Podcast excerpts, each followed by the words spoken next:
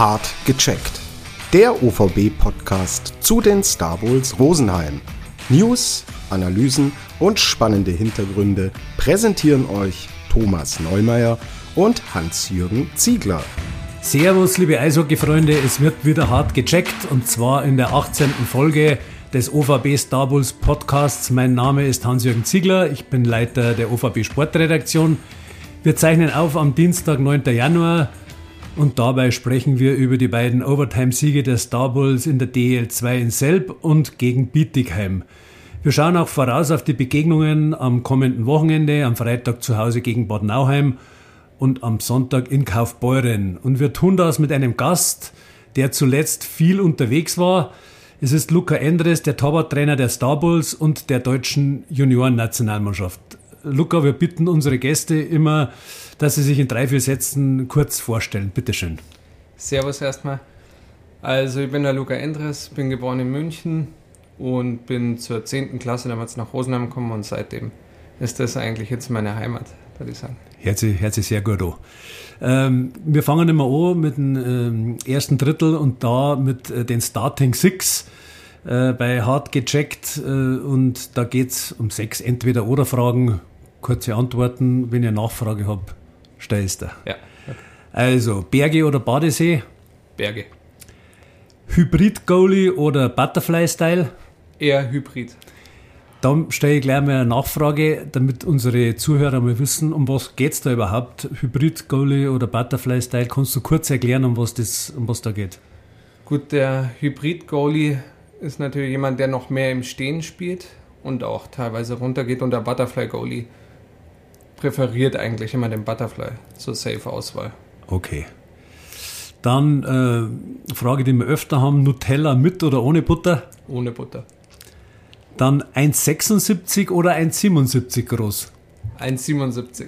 Legst du Wert auf den Zentimeter? nein, das ist nein, nein, ist egal. klar. Steht nur bei, mittlerweile ist egal. Bei den Datenbanken, bei Elite ja. Prospects bist du mit 1,77 glaube ich aufgeführt und beim anderen 1,76. Am freien Tag faulenzen oder was unternehmen? Was unternehmen. Dann Thomas Pöpperle oder Christopher Kollatz? Oh, schwierige Frage. Fast nicht zu beantworten. Nein, oder? das ist nicht zu beantworten, glaube ich. Ja. Okay, aber wir sind jetzt gerade bei den beiden Namen. Äh, was macht denn die beiden Torhüter aus und was unterscheidet sie? Gut, Thomas ist natürlich ein super erfahrener Torwart. Der bringt schon viel mit, hat auch noch einen sehr eigenen Spielstil, würde ich sagen. Spielt die Scheibe super.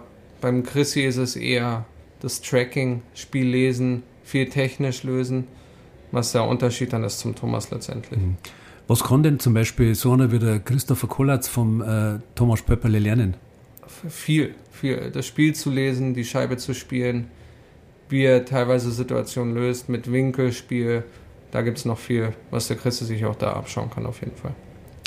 Okay, im letzten zwei Spiele war der Thomas Pöpperle im Tor. In zwei Spielen gab es nur drei Gegentore. Das macht natürlich diese Bilanz am Torwarttrainer auch glücklich, oder? Ja, natürlich, natürlich. Am besten sind natürlich null, aber damit können wir schon mal anfangen. Gut, es hat jetzt vier Punkte gegeben aus den Spielen äh, in Selb und gegen Bittigheim. Was zeigst du für Bilanz von den beiden Spielen? Ja, ich denke, dass in Selb haben wir sehr gut dagegen, hat der Thomas auch sehr, sehr gut gespielt und da, das hätte in beide Richtungen gehen können. Das gegen Bietigheim denke ich, da müssen wir vorne ein bisschen kaltschnäuziger werden, um das Spiel schon davor zu entscheiden. Das ist genau das. Äh, gegen Bittigheim war die Chancenverwertung in Anführungszeichen grausam, sagen wir mal so. Äh, warum schießen denn die Stabelstürmer immer am gegnerischen Torwart auf den Bauch? Das ist eine gute Frage. Ich denke, dass es natürlich gibt es immer Phasen in der Saison, wo es mal läuft, mal, mal mehr läuft, mal weniger läuft. Und jetzt speziell dann den Grund rauszufinden, ist extrem schwierig. Hm. Es muss ja wahnsinnig schnell gehen. Meine, ja. Du hast ja keine Zeit. Ja, also ja. die Entscheidung davor, wo ich jetzt schieße, wie liegt die Scheibe, das sind natürlich alles Faktoren. Mhm. Wie ist der Torhüter drauf? Ja, ja. Von den anderen. Was sind denn die wunden Punkte, also bei einem Torhüter? Wo, wo muss man hinschießen, damit man die beste Möglichkeit hat, dass der Puck ins Tor geht? Ganz, ganz unterschiedlich. Mhm. Je nach Torhüter, je nachdem, wo dem seine Stärken, Schwächen sind, gibt es natürlich auch situationsabhängig andere Faktoren.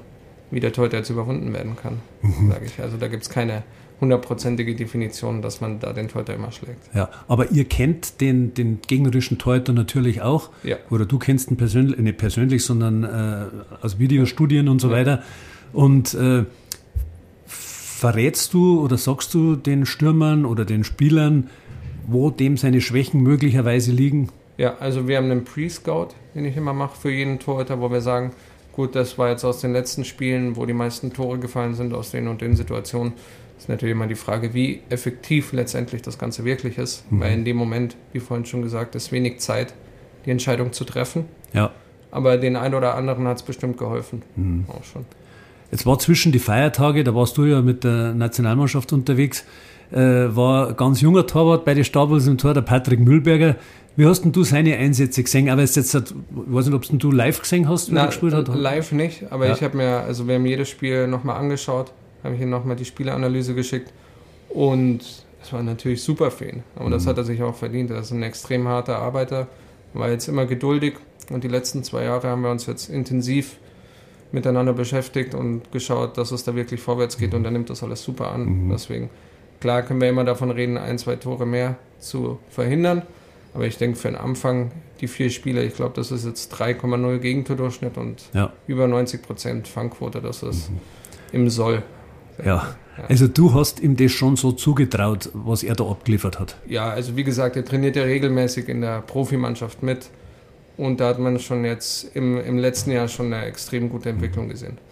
Wie ist denn das eigentlich für so einen jungen Torwart, wenn du einfach ins kalte Wasser geschmissen wirst? Also das ist natürlich eine extreme Drucksituation ja. im ersten Moment.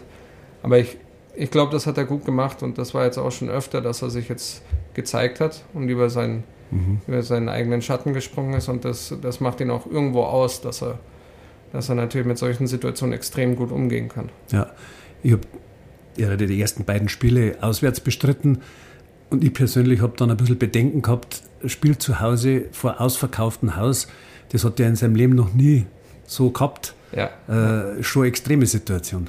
Ja, natürlich. Also da der Druck von den Fans, ich habe auch mit Thomas gesprochen, der hat gemeint, er war schon ein bisschen aufgeregter als sonst ja. in den Trainings davor.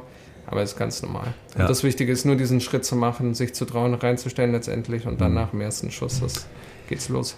Ist es da besser, wenn man sich im Vorfeld darauf vorbereiten kann oder wenn man erst kurz vorm Spiel vom Einsatz erfährt? Ja, teils, teils. Also es sollte nicht zu lang davor sein. Also die meisten Leute, die ich kenne, überlegen sehr lange schon davor und bereiten sich aufs Spiel vor und man verschwendet dadurch ziemlich viel Energie mhm. schon im Voraus, weil man so nervös ist ja. und dann ist das Ganze eine extreme Anspannung vorm Spiel und das kann teilweise schlechter sein, als dass es dann hilft. Ja, verstehe. Okay, dann gehen wir schon mal ins zweite Drittel, wo ein paar Sätze zu vervollständigen sind.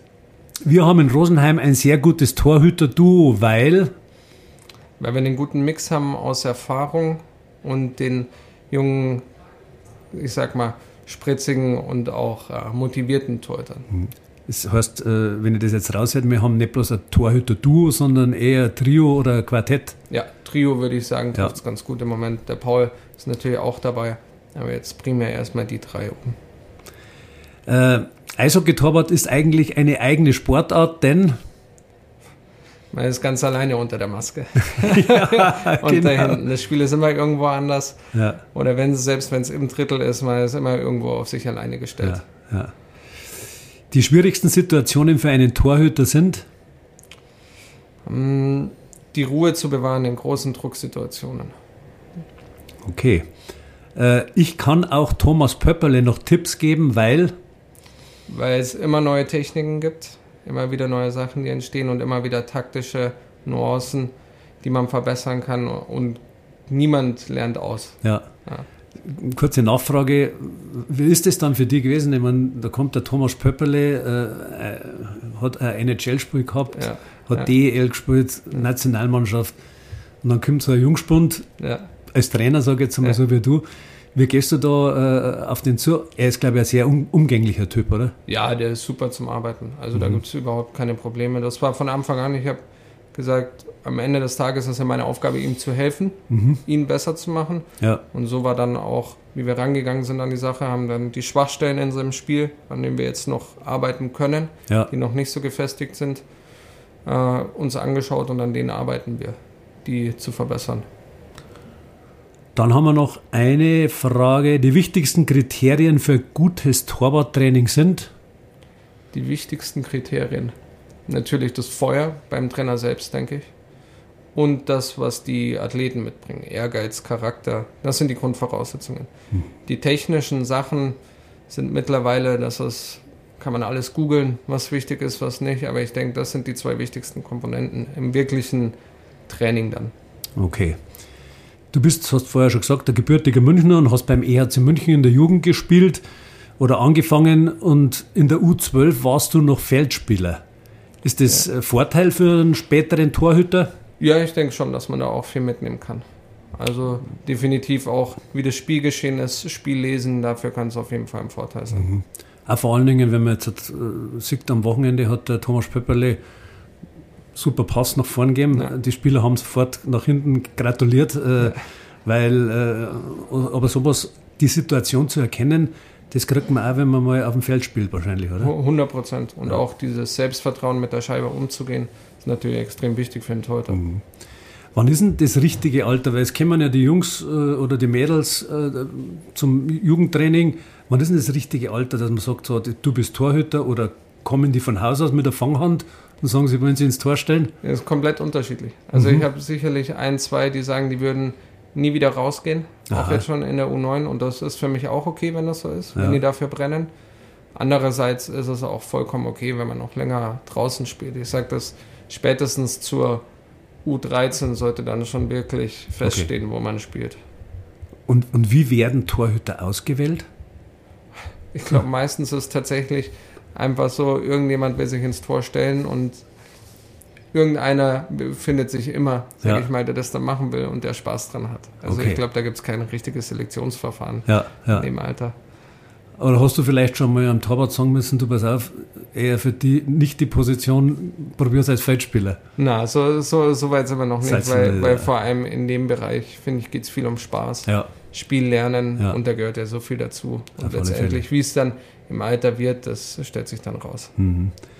Und du bist in der Saison 2012, 2013 äh, nach Rosenheim gewechselt und hast in der Schüler-Bundesliga gespielt. Unter anderem gab es eine Saison mit dem Torhüter-Duo Luca Endres, Raphael Fössinger, der ist jetzt Oberliga in Passau, und Christian Schneider, der jetzt in Grimmitschau spielt. Ja. Kannst du noch erinnern? Ja, ja, ja, ziemlich gut. Das war die Saison, wo wir dann wieder aufgestiegen sind, weil die mehr davor abgestiegen sind aus der Schüler-Bundesliga. Und mit dem Christian Schneider habe ich im Sommer auch zusammengearbeitet, nochmal ein bisschen. Und ja, den Fössi, den kenne ich auch schon mhm. ewig. Und mhm. den äh, habe ich auch immer wieder gesehen, weil er dann auch in der Oberliga gespielt hat. Ja. Da haben wir uns immer mal wieder getroffen. Okay.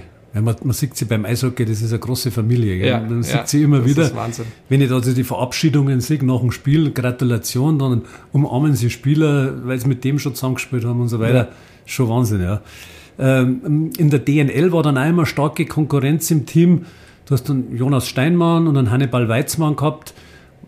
Was hast du dir oder wie hast du dir die Kraft aus den Duellen gezogen? War das für dich schon wichtig, so Konkurrenten zu haben? Ja, auf jeden Fall. Also der Hannibal, der war natürlich damals auch Endjahrgang und mhm. Overage dann.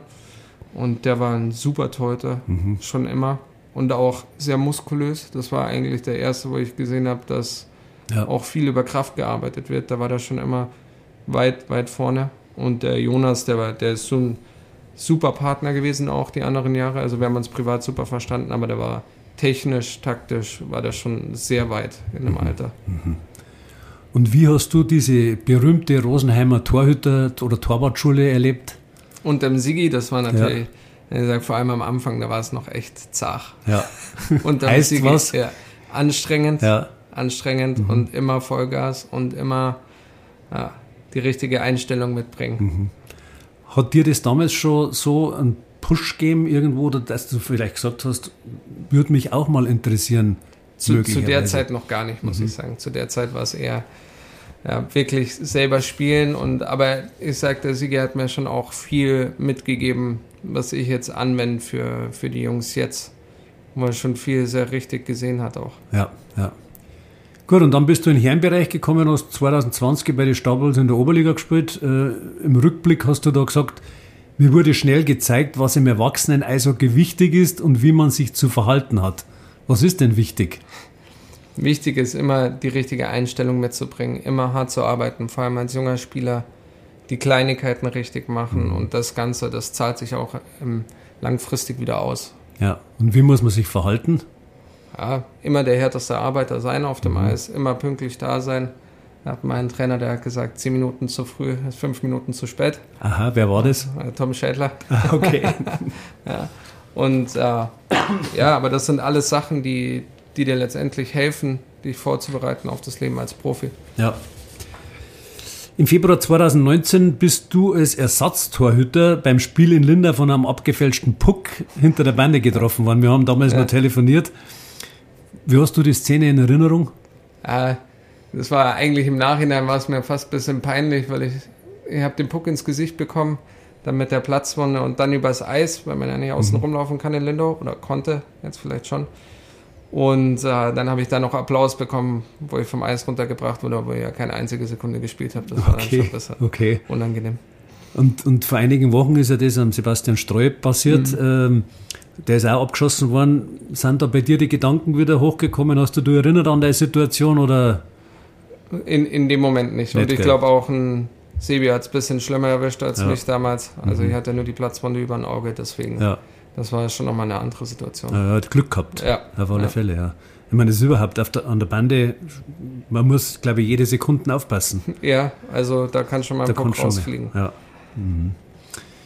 Gut, dann bist du aus Rosenheim weg, äh, hast eine Saison in Weiden in der Oberliga gespielt äh, und dann noch ein Jahr in der Bayernliga unter Franz Stehr in Dorfen. Was sind denn da deine Erfahrungen gewesen? Ja, also jetzt speziell in, in Weiden oder? Mhm. Beides, beides, beide Stationen, ja. Ja, also Weiden war damals, bevor es so hochprofessionell geworden ist, würde ich sagen, das Jahr davor war das noch. Mhm. Es war eine schwierige Saison, weil wir auch die Corona-Saison hatten. Ja. Und dann an einem neuen Standort. Dann hatte ich noch ein 40-Stunden-Praktikum nebenher von der Uni, weil das mein Praxissemester auch noch war. Und das war extrem, also das war ein anstrengendes Jahr, würde ich sagen ein anstrengendes Jahr. Da waren wir natürlich was eine andere Situation, dass wir nicht um die Meisterschaft gespielt haben, ja. sondern um die Pre-Playoffs in der Mannschaft. Und ja, war aber trotzdem super Leute kennengelernt und auch das Umfeld war, war soweit wirklich gut. Es war, nur am Ende war es mit Corona, denke ich, für jeden ziemlich schwer das Jahr. Ja. ja. Und in Dorfen unter Franz Stehr? In Dorfen unter Franz Stehr. Das war natürlich auch nochmal ein, ein ganz eigenes Erlebnis da am mhm. Ende. Da habe ich nochmal ein Jahr dran gehängt. Und das war, war aber super lustig. Das war eine super junge Truppe. Mhm. Das war eigentlich wie eine U23-Mannschaft. Und ja, es hat super Spaß gemacht, nochmal mit ein paar alten Spezien gespielt. Ah, ja. Und, und, das hat dann echt, das war ein guter Abschluss. Ja, das hört sich so an, als wenn du 35 wärst. ja. Bist du aber nicht. Du hast mit 23 ja. Jahren deine Karriere im Endeffekt äh, beendet. Wie ist der Entschluss in dir gereift? Ah, das waren mehrere Sachen. Einerseits natürlich war mit der Uni, muss ich eine Entscheidung treffen, mache ich, wo sehe ich meine, meine Stärken wirklich, dass ich im Eishockey irgendwann damit so viel Geld verdiene, dass ich sagen kann, okay, ja. Das passt, oder mache ich es über die Universität und dann habe ich gesagt, gut, dann mache ich mein Studium fertig und habe mich da dagegen entschieden und zusätzlich noch Verletzungen, also Hüftimpingements auf beiden Seiten, Probleme und mhm. ja, das Ganze hat sich dann relativ schnell so in die Richtung entwickelt, dass ich gesagt habe, langfristig ist es nicht mein, mein ja. Traum, jetzt da weiterzumachen. War ein Gesamtpaket praktisch, Gesamtpaket, das dazu ja. geführt hat. Ja. Genau. Und äh, du bist dann in die Torwarttrainerschiene eingestiegen. Hast du dann spezielle Kurse oder Trainerscheine gemacht? Äh, ja, also es gibt eine Torwarttrainerlizenz vom DB aus. Mhm. Und äh, genau, die habe ich gemacht, aber da habe ich noch aktiv gespielt. Die, die haben sie uns angeboten. Und dann habe ich da mitgemacht und die habe ich abgeschlossen. Genau. Mhm. Und auf was schaust du bei den jungen Torhüter besonders? Ah, das ist interessant. Eigentlich geht es wenig um, um Technik oder taktisches Verhalten. Vor allem sage ich ab dem Bereich, wenn wir sagen, wirklich Leistungssport geht bei uns bei den Torhütern ab der U17 los, dass wir wirklich schauen. Und da geht es um Charakter, Einstellung, solche Sachen. Bei die restlichen Sachen, die kommen. Mhm. Die kommen, wenn sie den Rest mitbringen. Und, und, und was hast du selber im Torwarttraining, du hast das vorher schon gesagt, ja. unter dem Sigi Harrer hast du einiges äh, selber gelernt. Äh, was hast du da gelernt und was willst du unbedingt weitergeben äh, an die jungen Torhüter oder an die etablierten? Mhm. Ähm, es ist natürlich immer, technisch ha, habe ich einiges gelernt, aber da haben wir auch, also war ich jetzt einige Male hospitieren in Salzburg, dann hatten wir mit einem finnischen Torwarttrainer eine Zusammenarbeit und jetzt eben auch zum Beispiel in Schweden, wo ich war, da lernt man natürlich ganz viel, aber das Wichtigste ist für mich, dass wir auch die Torhüter so ausbilden, dass sie im Leben danach selbstständig sind und selbstständig lernen. Ja. Dass sie, selbst wenn sie in der Mannschaft sind, wo kein Torwarttrainer ist, dass sie so vorbereitet sind, dass sie sich selber verbessern können, selbstkritisch sind. Und ich denke, auch außerhalb vom Eishockey sollte das denen extrem helfen Mhm. für ihr restliches Leben. Ich glaube, du hast ja äh, letztes Jahr war der Philipp Grubauer auch da, oder du hast ihn ja schon öfters, glaube ich, in Rosenheim auch gesehen, Ja. oder wo er mittrainiert hat. Ja. Ähm, was, ist, was ist der Philipp für, für Torhüter oder was hat der, was hat der, was andere nicht haben? Der hat extrem gutes Stellungsspiel, der Philipp. Also das unterscheidet ihn definitiv von den anderen Torhütern. Stellungsspiel, die Fähigkeit, wie er das Spiel liest und auch schlittschuhläuferisch super ausgebildet.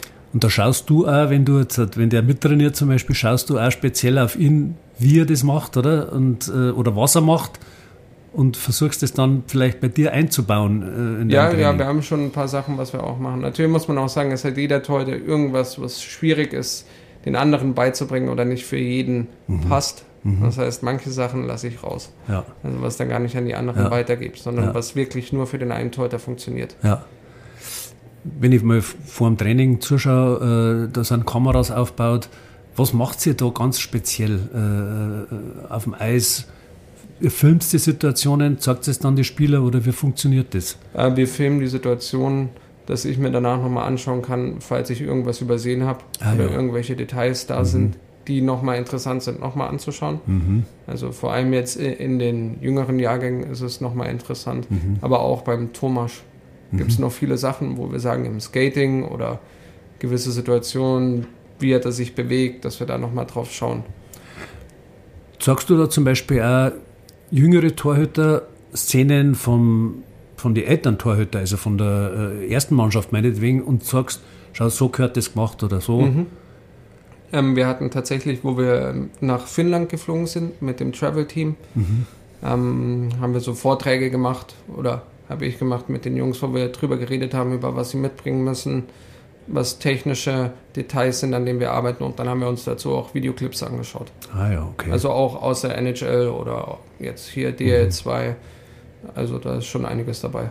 Ja, du hast mir gerade ein Stichwort gegeben, da gehen wir jetzt gleich ins dritte Drittel und unterhalten uns drüber, wie du die deutschen Nachwuchsgoalies trainierst und du warst ja erst kürzlich bei der U20-WM und da habt ihr ja knapp den Klassenerhalt gesichert. Ich habe das ja Mhm. alle Spiele live angeschaut, also war schon spannende Geschichte, vor allen Dingen äh, zum Schluss war es dann echt eng.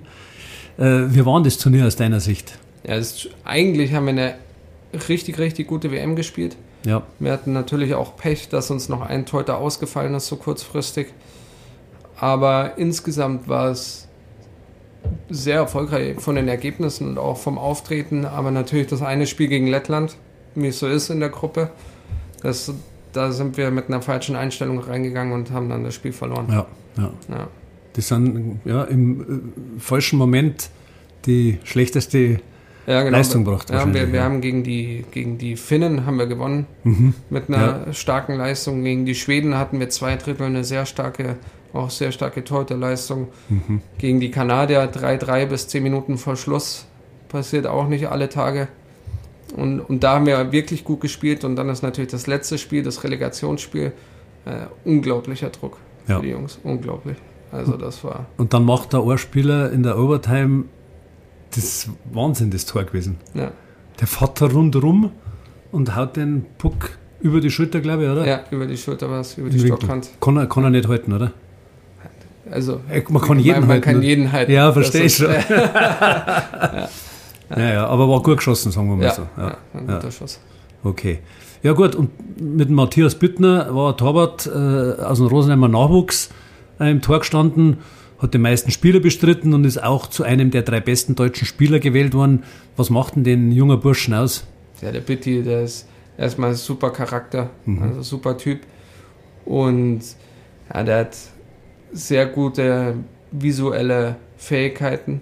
Also sehr gut im, im Scheibefangen, plump gesagt. Also das, das macht er richtig stark. Der hat natürlich noch einige Defizite, was das angeht, das Crease Management, also im Torraum sich mhm. zu bewegen. Aber da ist er sicherlich dran und der hat auch ein sehr, sehr hohes Potenzial, wenn er da dran arbeitet. Okay. Ähm, der ist ja mittlerweile bei Krefeld unter Vertrag. Wohin führt denn sein Weg? Was glaubst du? Ja, also in die DL kann das auf jeden Fall schaffen mit mhm. genug Arbeit. Mhm. Aber es ist als Torhüter es ist ein extrem weiter Weg da, sich zu festigen in der DL und als erster Torhüter da zu spielen, da muss ja. sehr viel passen auch. Musst du eigentlich jetzt als Torhüter extrem groß sein oder äh, ist das nicht Nein. so wichtig? Naja, es, es hilft. Mhm. Es hilft. Ja. ja. Also ich sag, natürlich haben wir auch kleinere Torhüter, zum Beispiel der Philipp Dietl hat auch gespielt gegen, gegen die Finnen und gewonnen. Genau. Und ein sehr starkes Spiel gemacht. Aber es hilft natürlich, wenn man 1,90 groß ist und schon viel vom Tor abdeckt mhm. und dazu noch schlittschuhläuferisch gut ist. Ja. Und man sieht auch vielleicht über den Spieler, der vor einem steht, na wahrscheinlich ja. nicht, aber das Screening ist natürlich Wahnsinn. Da, was ja, ja, also das, das war auch bei der Weltmeisterschaft, ja. man hat es natürlich gemerkt, auf internationalem Niveau, dass das mit den Screens vorm Tor, mhm. der Traffic, das mhm. ist nochmal viel höher als das, was die gewohnt sind aus einer DNL mhm. oder aus einer DL2, ja. die jetzt die gespielt haben. Reagierst du dann als Torwart äh, ja, auf Verdacht teilweise? Weil manchmal sieht man ja gar nichts. Oder ja, gut, unser erstes Ziel ist natürlich immer die Sichtlinie zu mhm. finden. Und sollte das nicht möglich sein, dann muss man mehr oder weniger auf Verdacht rechnen. Ja. Aber der Fall tritt im Optimalfall nicht mhm. ein. Und Sichtlinie äh, heißt, da müssen ja die Verteidiger dementsprechend äh, mal den vorm Tor wegräumen. Den, den, den Boxout, das wäre natürlich optimal, ja. aber ist, das ist auch das ist eine schwierig. Regel von uns, mhm. dass wir nur auf uns schauen und nicht auf das, was die anderen machen. Okay und dass wir schauen, egal wie die Situation ist, mit dieser Situation umzugehen. Mhm. Du warst ja mit der U18 beim Linker Gretzky Cup, äh, mit das Nonplusultra für einen Nachwuchs in dieser Altersklasse. Was bedeutet das für dich, wenn du da mit dabei bist und da schauen kannst, welche, ja, was da alles abläuft, wie das passiert? Unterhält man sich da auch vielleicht mit anderen Torwarttrainer von anderen Nationen? Mm, ja, bestimmt. Also da, da erfährt man schon auch viel, da ist auch ein guter Austausch da. Jetzt bei der U20 WM war vor allem guter Austausch. Beim Linker Cup, also es war Wahnsinn, wie viele Scouts vor Ort waren. Also da geht es ja wirklich ums Draftjahr. Mhm. Und da geht es auch nur darum, bei solchen Maßnahmen die Torhüter so vorzubereiten, dass sie die bestmögliche Leistung abrufen können in den Spielen. Also da ist nicht mehr viel entwickeln, ja. sondern da ist mehr wirklich Top-Performance abrufen. Gut, ähm, jetzt schauen wir nochmal auf die Stabels aufs kommende Wochenende. Äh, da spielen die Stabels um 19.30 Uhr zu Hause gegen Bad Nauheim und am Sonntag geht es nach Kaufbeuern. Alles zu den Spielen gibt es auf den Kanälen von OVB Media. Wie schätzt du die Aufgaben ein? Beides schwierige Aufgaben, aber beides machbar. Ja. ja. Also wenn wir wieder eine solide Torwartleistung haben, dann, dann kann da auf jeden Fall was gehen. Und das sollte auch unser Ziel sein, dass wir in beiden Spielen die maximale Ausbeute rausholen. Aber du wirst wahrscheinlich nicht an jedem Wochenende mit nur drei Tor, Toren, also nach 60 mhm. Minuten vier Punkte holen. Das wird schwierig. Also du das, musst das natürlich auch, ja. ja. Also vorne die Chancen besser verwerten ist auf alle Fälle Pflicht. Ja, sollte, sollte so sein. Aber wie gesagt, wir schauen wieder auf uns. Ja. Und worst case gewinnen wir die Spiele 1-0. Das okay. sollte unsere Einstellung okay. sein. Äh, man, der Jari sagt das ja auch, äh, du brauchst dann, wenn du jetzt nicht so viel Tore schießt, brauchst du eine Top-Defensivleistung, Top-Torhüterleistung ist ganz klar. Aber das ist, glaube ich, schon ein Punkt, wo Rosenheim jetzt halt gut dabei ist aktuell. Ja, also ich denke defensiv, aber das haben wir letztes Jahr auch schon viel gespielt, ein sehr defensives System, ja. wo wir natürlich auch wenig aus dem Slot zulassen. Und das hilft uns auch auf der Torhüterposition mhm. natürlich. Ich glaube, du hast auch noch, also außerhalb vom Torwarttraining, noch auch unterm Spiel, lieferst du auch schon Daten oder in der Kabine? Genau, genau. Wir, wir haben noch so ein Live-Cut, heißt das. Mhm. Das heißt, ich schneide das Spiel nebenher live, dass wir die Situation, wenn wir jetzt sehen wollen, okay, was macht der Gegner beim Vorcheck nochmal, ja. falls er was verändert hat, dass wir darauf reagieren können in der Drittelpause. Okay. Das heißt, das schneide ich auch während dem Heimspiel. Wo, wo, wo, wo schneidest du das? Unten in der Kabine. Also du da schaust wird das, das TV-Signal ja. runtergelegt mhm. und dann haben wir so eine Software, mhm. ist das, auf der man schneiden kann und ja. da schneide ich dann das Spiel live. Ah ja, okay. Ja. Und dann lieferst du praktisch zu jedem Drittel, genau. wenn der Trainer Kön was können will. Können wir anschauen, Chancen, Aha. Aufbau, was auch immer. Mhm. Bei äh, Kaufbeuern ist der Daniel Fiesinger im Tor, der ist einer von den herausragenden Torhüter in der Liga, er gilt als Vielspieler. Ist das gut oder braucht man zwischendurch auch Pausen als Torhüter? Ich denke, zwischendurch braucht man auch Pausen, aber der ist in einem guten Alter, der sollte das auf jeden Fall noch hinbekommen, die Anzahl der Spiele zu spielen und ja, der bringt eine sehr solide Leistung. Gut. War sehr interessant. Das war jetzt die 18. Folge von Hart gecheckt, dem OVB Stables Podcast. Jetzt gibt es für Luca Endres noch die Frage aller Fragen.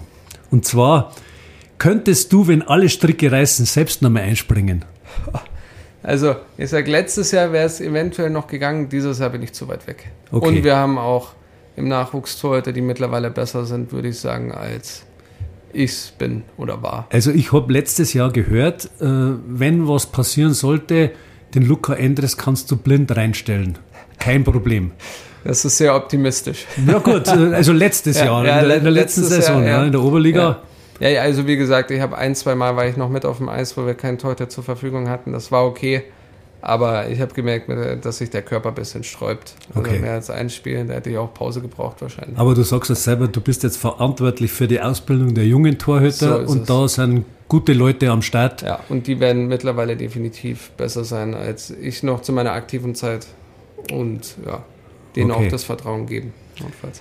Gut, vielen Dank fürs Mitmachen, Luca. Und Ihnen, liebe Zuhörer, Dankeschön fürs Reinhören und bis zum nächsten Mal.